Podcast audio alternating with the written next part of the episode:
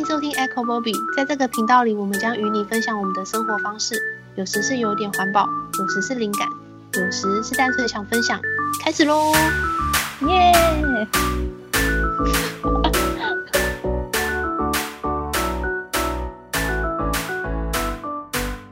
我是阿荒，你好吗？我是丸子，你好吗？我是小玉，你好吗？嗯嗯，我们三个都有正在养动物。就是，而且还蛮凑巧的，我们都是领养的，而且还都是养不同的动物，分别是猫咪、狗还有老鼠。诶，它是叫老鼠吗？还是仓鼠？仓鼠，仓鼠。老鼠大家会觉得是灰色的，就是鼠鼠仔。对，然后对，今天会先由小玉分享收养猫咪的经验。对。而且我是在美国领养的，所以可能跟在台湾领养的方式有一点不一样，想说可以分享。先问你为什么要养猫好了，你应该以前没养过猫吧？没有，但我一直都还蛮喜欢猫的，而且那时候准备好了。对，而且那时候我们为了领养猫，我们就去收容所看猫，前前后后看了。至少三次，就是为了看到有缘分的猫。Oh. 但其实猫咪的呃种类啊、年纪啊，其实每次去都不太一样，然后有多有少。你有限定要选就是性别还是年纪还是怎么的吗？有诶、欸，之前嗯、呃、就有人问我们想要养，你想养公猫还是母猫？那时候其实我不太懂这个问题是什么，因为我本来没有养过猫，所以我只是觉得应该都差不多。但其实后来我有觉得，公猫的头感觉比较大，母猫的头比较小，就看你的感觉。就是有些人可能会比较喜欢秀气的小小头的猫，有些人可能就喜欢比较壮硕的头。我觉得有差。你说你看了那么多次，结果得到的结论？对啊，就是有时候可能看照片就可以猜它是，呃，如果只看到头，可以猜它是公猫还是母猫。然后我是觉得这边的收容收容所其实不太管你，呃，看猫，就是你就直接说我要看猫，然后就进去看，也不会有什么压力啦，所以我才会那么大胆 去了好好几次。然后我去那边的时候就发现，因为通常他们会帮。呃，收收到的猫取名字嘛，但它还有其他额外的描述，就是除了年龄，就预测年龄之外，还有它的个性。那时候其实我看不太懂，我想说为什么有些猫，就是它，因为它除了个性，它会下面有一些描述。我想说为什么每有些猫的描述一样，所以后来我就去查，才发现那是因为他们把猫咪分成九种个性。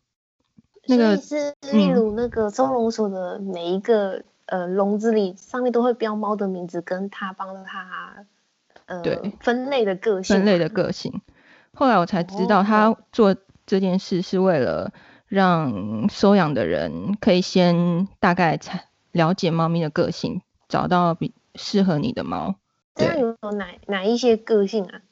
他那个量表叫做 Meet Your Match。它分类的标准是分了两个维度，第一个维度是说那只猫在不同的环境刺激下，它会有什么反应。如果它是非常的不太能适应刺激，就是可能说比较呃会逃跑啊，或者是对对对，嗯嗯那样的话，他们就会先分成一类，然后那他们会给它一个颜色，这种猫是紫色的猫，就是比较。无法适应环境的刺激，中间的就是普通普通，是橘色的猫，然后绿色的猫就是它对环境的刺激是比较安定，甚至它会勇敢挑战那个 刺激，所以这个维度就是看你环境的刺激就已经分了三类。那第二个维度是说它对跟人互动，它是很独立，就不太想互动，或者是中间，或者是非常需要互动。所以光光是这两个维度就分了，就可以分成九九种。那你有特别锁定哪一哪一种或哪几种吗？没有哎、欸，因为我我当初是看不懂的、啊，我是到后来看久了，因为去太多次才会觉得到底这是干嘛，后来才去查才知道。然后那时候我们养的猫，它嗯、呃、可能才刚进去收容所，所以其实还没有还没有去分类它。但是我我们跟他相处久了，我有大概猜到他是哪一个个性。那我要不要稍微讲一下，这样我才能告诉你他他是哪一个个性？我，我觉得你可以叙述他的行为，让我们猜他是哪一种。好啊，那等一下我讲那九种的时候，你猜是哪一个？他的行为哦，我觉得很孬，就有时候孬的很很假。我就是故意为了孬而孬，比如说他很怕吸尘器的声音。但是有时候，假设他，比如你在跟他玩，他分心，他假设他听到外面有吸尘器的声音，但他没有马上躲起来，所以我有时候觉得他的孬是装的，对，然后 还蛮喜欢被摸的，很喜欢，需要关注啦，他会制造假车祸那一种，就是 比如说你要往一个方向前进，他就硬要走到你前面，然后你就会不小心踢到他。然后他就嗯嗯嗯的跑走，就是一要要你看到它啦，很可爱啊，很撒娇。对，它是个撒娇的母猫，对，秀气秀气的。感觉听起来它应该就是跟人类互动的维度应该是，就是应该会蛮高的。对，我对，感觉是高的。对对对，对，但感觉不出来它。好，你再继续讲好了。对，我先感觉大概讲一下那九、嗯、九种有什么好了。我先从。对环境适应比较不行的，就是可能会躲起来，然后需要别人帮忙，或是会远离各种麻烦的紫色的猫。先讲，那紫色的猫又会分从非常独立到非常社交。那我先从独立的紫色猫，它有一个名字叫私家侦探。这个猫就是默默观察整个家。那你不会察觉到它在观察，然后它有一动静的时候，它就会马上消失。这个分类的猫其实跟我印象中猫会做的事还蛮接近的，但是我真的养了猫之后就觉得，嗯，其实猫的个性其实还蛮多的。对，这是第一类嘛。然后第二类就是也是紫色，但是比较没那么害怕 social 的。那这这个猫，他们给它的名字是暗中的仰慕者。它也是比较冷静的猫啦，嗯，它你还是可以对它什么呼噜讨拍拍它什么的，但它可能就是你要给它时间，它不会马上就对你那么坦诚。然后他给他一个描述是，我觉得还蛮贴切的。他说用猫的角度说，虽然你不会一直看到我，但我一直想着你。所以这是一个暗中的仰慕者。然后这些他的描述都很有趣啊。对，有兴趣的人可以看一下，就是 Meet Your Match 翻译的嘛。对，我就大概截 截录，因为我觉得蛮有趣的啊。然后第三个也是紫色，比较会要 social 的猫，它叫做爱虫，就是有种会跟主人陷入热恋的猫，它就会需要很很需要关爱，然后它也很会展现它的爱意。但它就是比较安静啦，所以你就是如果你就是想要找一个安静又可以 social 的猫，就是这个类型了。哦，嗯，紫色猫结束了，橘色猫就是就中间啦，就是没有那么害怕环境的变化。它也是分了三个嘛，第一个是嗯执行者，它就是比较不要 social 的。因为他觉得他自己才是老大，嗯嗯，所以你不太能影响他。嗯、所以这只猫就像个执行者一样，它可能每天很忙碌啊，到处到处检查，啊，但是你又不能去管到它。对啊。那中间第二个是拍档，就是它不太黏，也不太疏远啊，然后也不太会制造麻烦，但这不代表它就是一个胆小鬼，不不不敢去做，啊它只是比较中庸。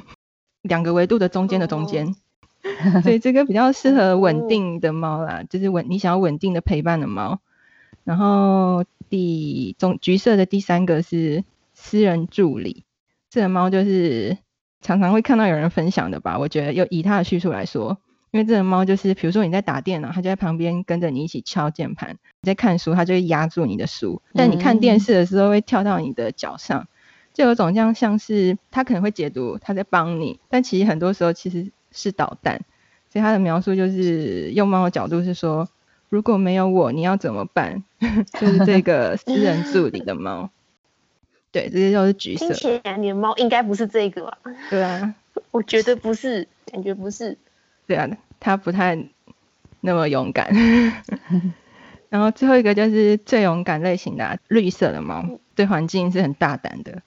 它的比较不 social 的是叫做 MVP，就是它这这个猫就可能自己会跟自己玩，然后也懂得如何让自己受到关注，就它自己就可以自己过得很嗨了。然后也会让你觉得哇，我好我好棒，但是它你你不太需要跟它互动没关系，适合那种你想要有一些生活乐趣的人，就看它表演。再来就是中间嘛，有一点点 social 的叫做派对动物。这个猫其实就是，他是说就是你小于九个月的猫，其实基本上都是派对动物，就是它可能很爱玩，然后也喜欢跟你玩，什么都可以拿来玩，就是这种猫。猫都在玩什么啊？毛线吗？还是？其实它，你只要能吸引它的兴趣的东西就可以。就是重点是你要让它有点抓得到又抓不到，它就会很有兴趣。镭射笔之类的吗？对啊，像我看过有人拿镭射笔乱弄。对，对我还有一个最后一个就是比较活泼的，它是叫做乐团主唱。我我都是直接翻啦，但是它英文可能不单单是这个意思，所以还是建议大家可以看英文。然后这个猫就是有点像是在当当事物的中心，所以它就是它很会，它会对你展现它的关爱，但因为它想要当事物的中心，所以它捣蛋的方式就有点像是在你面前捣蛋，就是要你面前就是这样。所以这个猫是这样。虽然这个量表它是为了让收容收容所可以让领养的人知道。哪些这些猫是什么个性？然后你你需要的是哪种个性，就可以比较好找，然后就减低猫再再度被流浪的几率。但它也有提供他们是怎么做这个量表的资讯，然后让你你直接就可以去测你家猫是什么个性。我有稍微看一下他们是怎么去测猫咪的，你可以想象的就可能是观察它嘛，或是。你你跟他要求互动，他会怎么回应？不同回应会有不同的分数。带他到陌生的环境，他的反应又是另外的。总共有十一项，十一大项测验。然后当然还有，那你真的十一项都测了？没有，我我我觉得我不用测，我就猜到他是哪个猫了。我我也要猜，我觉得猜到对吧？紫色啦，紫色。对。对我觉得他应该就是有点挠，因为你是说他恼。然后我觉得他应该是紫色的，嗯。暗中仰慕者或是爱宠，感觉我觉得是爱宠哦，他超级喜欢被摸的，很需要关注。那你当初没有参考这个就领养他，是怎么看中他的？那时候就觉得他长得可爱啊，然后而且那时候领收容所把笼子打开让我跟他接触的时候，他马上就走出来给我摸了，所以就代表他真的很需要人。哦嗯，谁都好，对，谁都好，能被摸就好。他真的很痒哎、欸，就是到处蹭。就是有一个，我那时候在 Amazon 买一个，它是一个刺刺的东西，它可以贴贴到墙角，就是各个直角的地方，你贴下去那边就会刺刺，就是给猫去那边磨蹭。这样你收容的时候，它会对你做什么样的？就是什么身家调查，还是付钱啊，还是什么的？有，但我觉得身家调查是还好。其实，嗯、呃，我我们那时候看了第二次，其实有看中一个猫，但是，嗯，那那时候那边的人有跟我们说，这只猫就是有压力，它好像不太能自己尿尿。哦、除了除了那一只猫，它有特地跟我们讲之外，其他。其他我觉得它其实都不太管管你你行不行，就是你要就可以。啊、对对，它其实不太管。说什么？你领养后然后几天它会去你家看你之类的吗？不会，但是他们有合作兽医，所以你领养后五天内你就要预约兽医。那你那合作的是免费的，你就要带猫去给兽医看。就有点像是他想要知道那只猫去了你家之后，呃，适应如何，因为你还要收集猫咪的便便给兽医，他会去看它的状况，嗯、然后会问你问一些问题，比如说，呃，猫过得如何啊，呃，吃东西如何啊之类的。嗯，对，所以我就觉得算是蛮自由啦，就是不太管你，但是还是有做该做的事。他其实给超级多资料的，就是他虽然不会对你身家调查，但他给你超多资源的。他就给你一个资料夹，里面完全都是各种关于怎么照顾这只猫的事，像是他就会有，嗯、呃，介绍你猫咪健健保。然后他会给你猫屎，就他们合作，就是这只猫它现在吃的饲料是什么，反正就很多种介绍。然后还有这附近的兽医在哪里，还有这只猫有没有什么特殊需求之类的，还有它饮食状况，它是目前是给它多少干食，多少湿食，我是觉得蛮多的啦。哦，所以你回家照顾是多的，嗯嗯，就是跟他建议你的方式一样。对啊，老实讲，这只猫还蛮好照顾的啦，因为我那时候还要考虑另一只哦，另一只是小猫，就是那一天其实有另一只小猫，但是小猫又比较难养，所以他们对于小猫可话可能会比较会提醒你一下，不然其他其实都不太会鸟你。哦，对，刚刚的价钱，他们两个差别价钱就差了差不多一倍，就是成猫比较便宜。嗯小猫比较贵，因为可能大家想要小养小猫吧。然后你要成猫会比较贵，嗯，因为小猫应该还不能帮你做结扎吧，成猫才能做好结扎给你。哦，感觉啦，对啊，因为我们同事他养，好像小猫带回家大概四五个月才能去做结扎手术，嗯，不然前面好像还不够成熟。好像是诶、欸，但是。但是可能就只是因为需求，鼓励大家吗？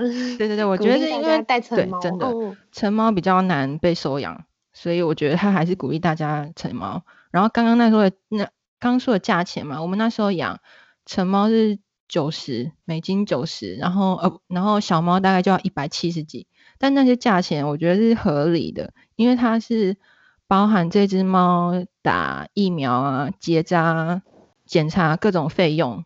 都是包含在里面，因为像我们那一只猫，我们后来养的那一只猫一岁多，但是它还没结扎，它其实是可以当天领养，当天带走，但是因为它还没帮它结扎，他就跟我们说，我们等一个礼拜之后再去拿猫，因为他这一个礼拜就先帮它结扎了，所以我们的钱就是包含结扎，然后还有还有晶片，所以我就觉得蛮划算的，帮我们做了很多事，疫苗也打，除了最后一剂，最后一剂是我们事后再去兽医院打，光打一。一个疫苗就二十块了，所以我觉得那九十块我很愿意花。对，我觉得九十块以美国来讲真的不贵，因为感觉台湾领养好像就差不多也是这个钱。而且我然后没嗯对啊嗯，而且那九十块是涨价后，就是在我们第一次去看很久很久以前，那其实第一次看第二次隔了蛮久，第一次看的时候成猫才五十块。对，这真的是应该是成本价都不到啊！对啊，对，因为我有听说，就是我们同事他去、嗯、呃领养猫咪，然后遇到很像很呃很奇怪的组织，就说请我同事去他家，嗯、然后是看起来像是个民宅的地方，他开价带一只猫走，大概是五千到一万左右。嗯，然后我同事就有问他说，你是合格的收容还是什么的，然后对方的态度就很闪躲。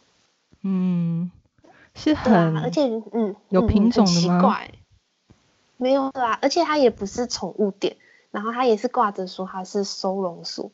嗯，对、啊，那有点不知道可不可以去调查检举一下。对啊，后来我我们同事就是没有挑这一个单位。嗯嗯，我觉得我去的收容所还不错，就是它是私人的哦，但它有专门的网页，嗯，所以它其实会告诉你现况有大概有什么猫，虽然不是蛮那么及时啊，然后会告诉你有没有被收养啊。然后它还有一个比较有趣的，它是有一种你可以一次养两只猫，然后用，然后价钱是只有一只猫的价钱。他会这样子推销，因为那两只猫可能是说不定有亲戚关系，所以他希望他们两个可以一起被收养。我是觉得也不错，哦、就你可以用一个家。那你怎么不带两只回家呢？反正都要照顾一只了。可是我家没有那么大，而且我还发现一件事，你不知道台湾的收容所会会不会这样？就是我那时候去收容所的时候，我有发现，就是通常一个猫一个笼子嘛。但有些猫的笼子里面是通的，所以我在想说，能被放到互相通的笼子的猫，应该就是个性比较温和的。所以如果你想养这种猫，你可以选这种，就是它可能被放在呃笼子是互通的，就代表它不会对其他猫出拳。哦，对，我们那只猫就是跟旁边的猫是互通的。那你的猫有对你出拳过吗？没有哎、欸，我从来没看过它哈气哦。嗯、但是它唯一一次哈气是，嗯、呃，因为之前回台湾就请同学会的人帮忙照顾，嗯、然后因为同学会的人家里他们家有小孩，然后那时候我们的猫就对那个小孩哈气，因为它太害怕那个小孩，小孩是个很不安定的 存在，它就对它哈气，然后猫竖起来，我没有看到，嗯、我没看到那个。呃，真实的样，对，是他们传照片我才看到，原来我们家猫有这个 这一面，对，我以前从来没看过。哎、欸，那如果你突然变得很幼稚、很失控，它会不会对你哈气？我不想要是，不想测试。我们关系 OK，不需要尝试。但我我我想讲一个我觉得很好笑的事，上完厕所完，然后他就开始。做很奇怪的动作，那时候吓一跳，我们以为他是不是抽筋中风，他就把他的两只后脚往前抬，然后只用两只前脚在地上走路。我想说 在耍 宝吗？很诡异，超诡异的。他就是这样子，而且会走很快。然后后来我才我们才就闻到臭味，才知道他，因为他这样做的时候，他的屁屁会比较贴近地面，他应该是有大便粘到屁屁上，他他想要甩掉那个便便，所以他就把两只脚往前。抬，然后屁屁就是接触地面。嗯，没有拍起来感觉很好笑。没有、欸，可遇不可求的场面。那你会想然后再再收养下一只吗？我觉得不会、欸。老实讲，哦、猫咪真的需要另一只猫咪吗？嗯、我觉得，好像，像我不知道。都出门的时候，它一个在家会不会很无聊？嗯，就你会透过什么摄影机偷看它，还是不不会？白天我们的猫都在睡，哦，还好。我只是觉得它们可能比较需要的是人吧。如果你要养多只猫，我觉得可以，嗯、但你对每一只猫都要有有关心到。嗯，对。所以我是我在意的点是，就是你能不能给它关心，而不是。那让这个关心转移到另外一只猫。嗯 嗯，这样。那你有推荐你的就是其他美国朋友去领养猫咪吗？嗯，我我会推荐他们去去收容所，无聊可以去收容所走一走。对哦，所以就希望如果想养猫的人，可以先看看那个表，了解猫有不同个性，因为像我之前。就不觉得猫有这么多个性，但其实还蛮多个性，就是表现出来的个性。如果让让你可以对猫更多了解，你再去收养，我觉得会比较好啊。嗯。